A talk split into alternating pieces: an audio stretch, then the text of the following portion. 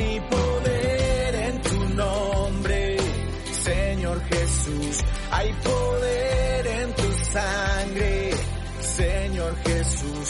Hay poder, libertad, salvación y verdad. Hay poder, libertad, salvación y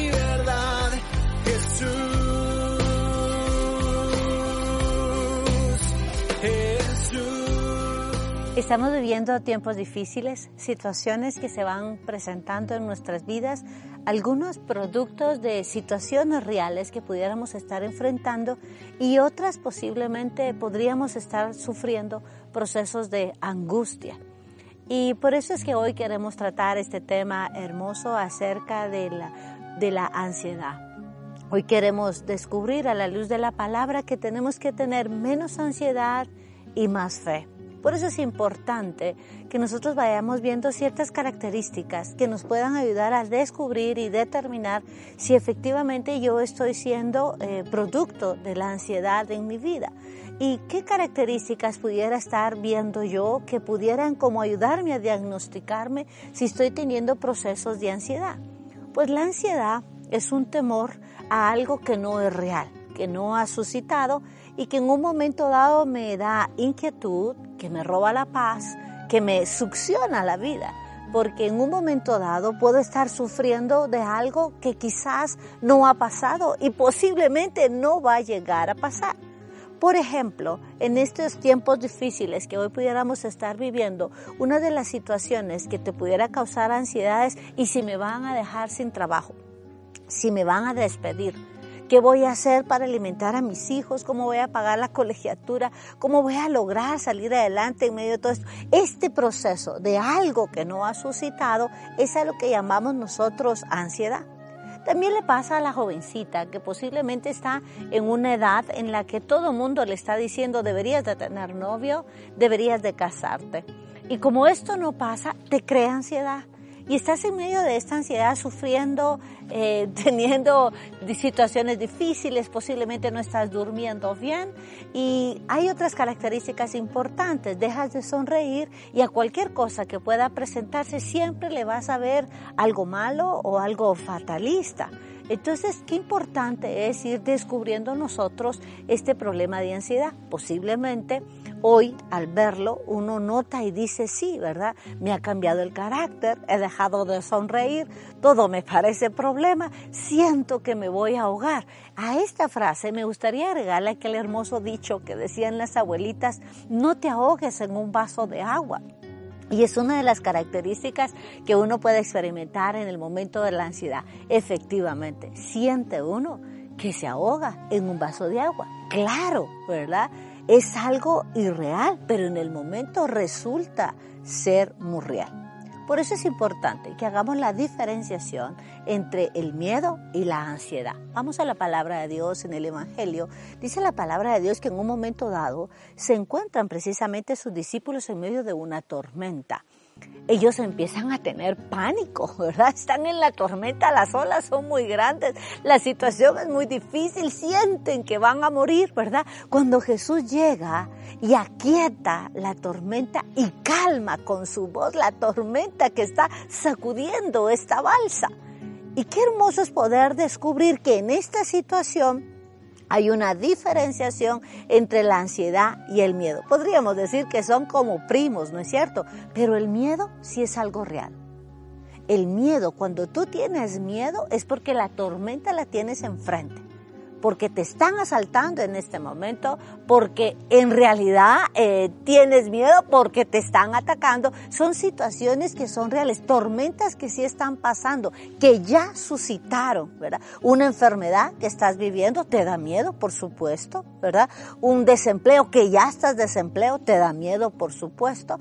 Unas finanzas que están quebradas te dan miedo, sí, porque ya, eh, ya estás en el problema. Entonces, qué hermoso es poder descubrir que cuando el miedo se presenta, lo que nosotros tenemos que hacer es acudir al Señor, pedirle y decirle, Señor, calma la tormenta de mi vida, porque sí lo estoy viviendo en este momento y necesito esa paz que verdaderamente nosotros anhelamos. Pero, ¿qué hacemos con la ansiedad?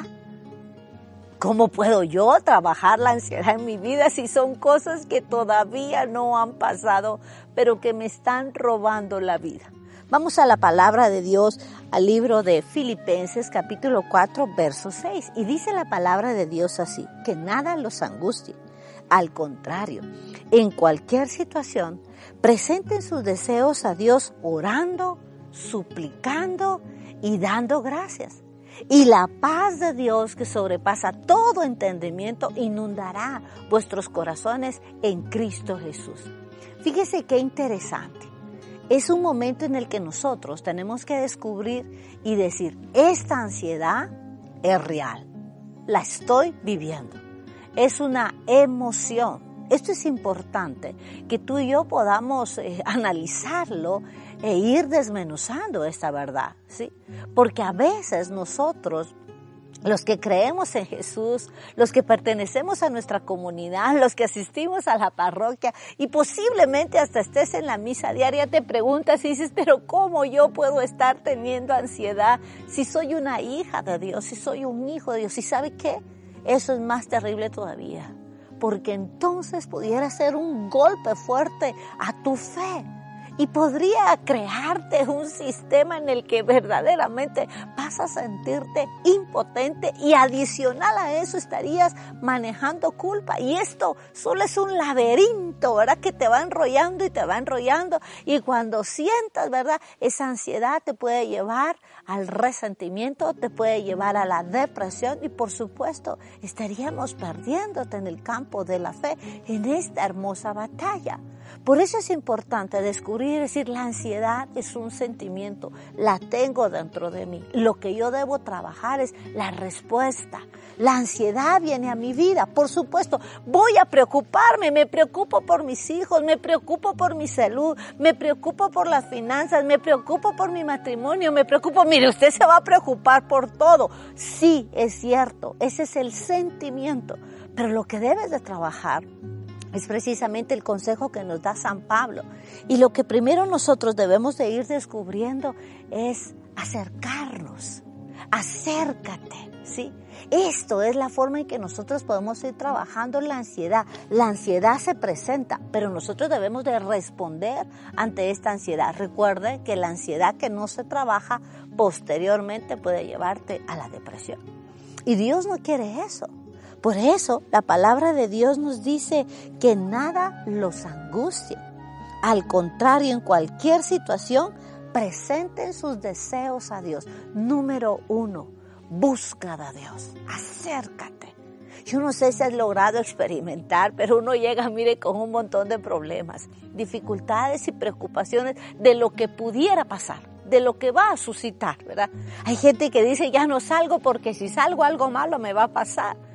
Hay gente que dice, ya no el intento de nuevo, por ejemplo, en el noviazgo, porque cuando el intenta hombres buenos ya no existen, ¿verdad? Y entonces uno empieza a crear, presente esas presentaciones, esas necesidades, esas preocupaciones, perdón, buscando del Señor.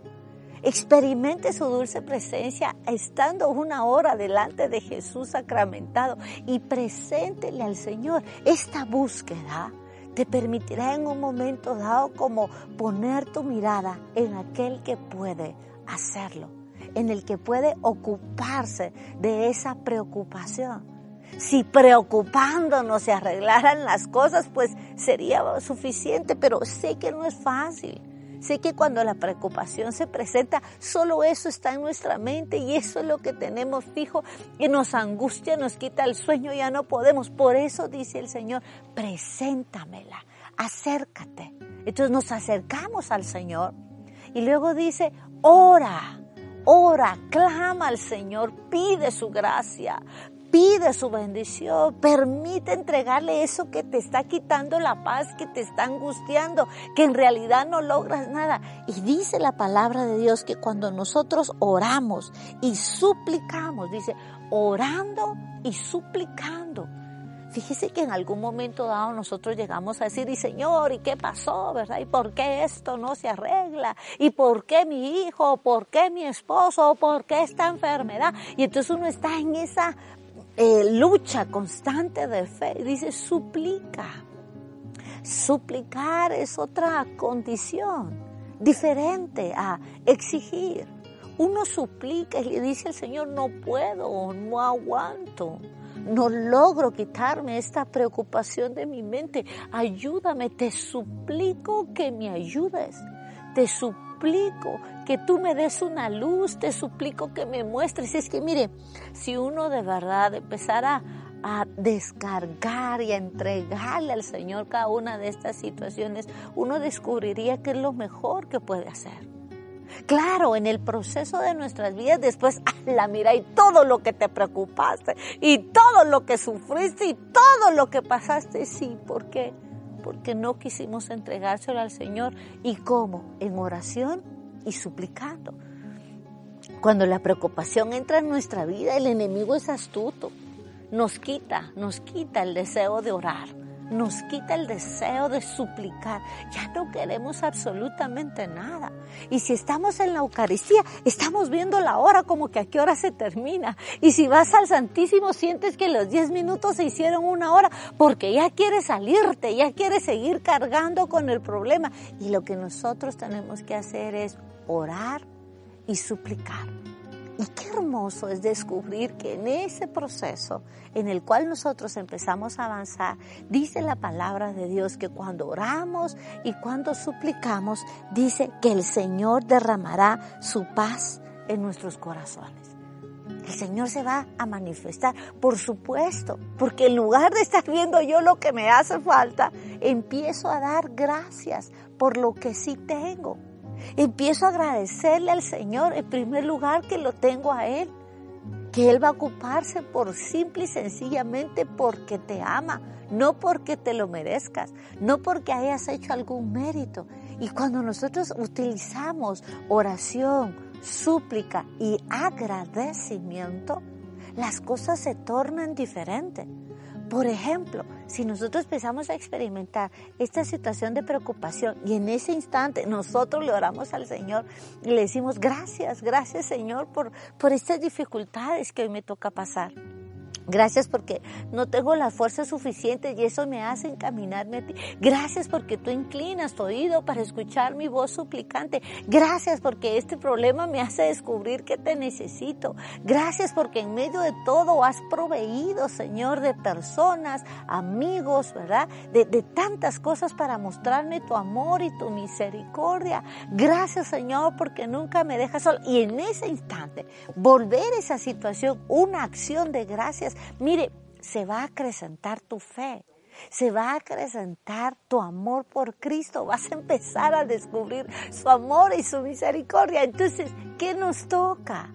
Orar, suplicar y dar gracias, porque cuando nosotros le entregamos al Señor eso que nos preocupa, mire, la ansiedad disminuye va a empezar a disminuir de una manera extraordinaria. Y digo extraordinaria porque será Dios el que va a ir tomando, será Dios el que tiene el control, será Dios el que va a estar respondiendo a esa necesidad. Entonces, hoy el Señor lo que nos quiere decir con todo el corazón es, confía, yo estoy ahí. Confía, no voy a dejarte, no voy a abandonarte. Confía, yo me ocupo de ti. Confía, nada de lo que hoy estás pasando no te pasaría si yo no lo estuviera permitiendo. Confía, yo me voy a ocupar de esa situación que hoy te inquieta, que te quita la paz, que no te deja avanzar, que, que te está realmente consumiendo. Y es ahí donde nosotros empezamos a experimentar su amor, su gracia y su misericordia. Se cuenta la historia de un niño que precisamente iban a dormir todos en casa, ¿sí? Y, cuando iban a dormir, el papá tenía una rutina diaria que, que realizaba. Y dentro de la rutina diaria que el papá realizaba, era todos los hijos ya estaban en sus habitaciones, ¿verdad? Él bajaba, se tomaba un vaso de leche, agarraba una galleta, empezaba a caminar, revisaba ventanas, revisaba puertas, ¿verdad? Y observaba que todo estuviera eh, controlado, ¿verdad? Todo. Y de repente llegaba a los cuartos de los hijos y les decían, descansen, ya el lugar está seguro. Eso era lo que decía el papá. Y cada uno de los hijos, ¿verdad? Se llenaba de tranquilidad, decía, es cierto, ya mi papá se ocupó de todo, ya él lo hizo, ahora puedo dormir. ¿Sabes qué es lo que tenemos que hacer nosotros? Descansar. Todo está seguro porque nuestras vidas están en sus manos. Hoy, en esa tormenta, en esa inquietud que hoy tú tienes, solo pídele al Señor escuchar su dulce voz que te dice tranquila, que te dice tranquilo, todo está seguro, yo estoy cuidando de ti. ¿Qué te parece si oramos al Señor y le pedimos que vaya tomando la ansiedad en nuestros corazones para que acreciente nuestra fe y la ansiedad se desvanezca? Así que juntos decimos, Padre de la Gloria, gracias. Gracias por tu amor, por tu misericordia. Gracias porque en todo estás tú. Gracias porque en medio de todo esto, Señor, tu voz ha quietado las tormentas de nuestras vidas. Hoy queremos entregarte todo aquello que nos preocupa, todo aquello que nos causa ansiedad, de esas cosas que a veces no podemos controlar porque sería imposible. Hoy queremos entregártelas a ti para que tú te ocupes de ellas. Y con confianza las ponemos delante de ti, Señor. Te oramos, te suplicamos con todo nuestro corazón y te damos gracias por las diversas situaciones pero de manera especial te pedimos que tu paz sea derramada en nuestros corazones. En el nombre poderoso de Cristo Jesús, con intercesión de María nuestra Madre, a ti que vives y reinas por los siglos de los siglos. Amén y amén. En el nombre del Padre, del Hijo, del Espíritu Santo. Amén. Que Dios te bendiga. A seguir adelante y saber y descubrir que Dios se ocupa de ti y que cada preocupación que venga, no te angusties, preséntasela al Señor en oración. Estuvo con ustedes su servidora y amiga Nancy de Cabrera. Hasta la próxima. Hay poder en tu nombre, Señor Jesús. Hay poder en tu sangre, Señor Jesús. Hay poder salvación y verdad. Hay poder, libertad, salvación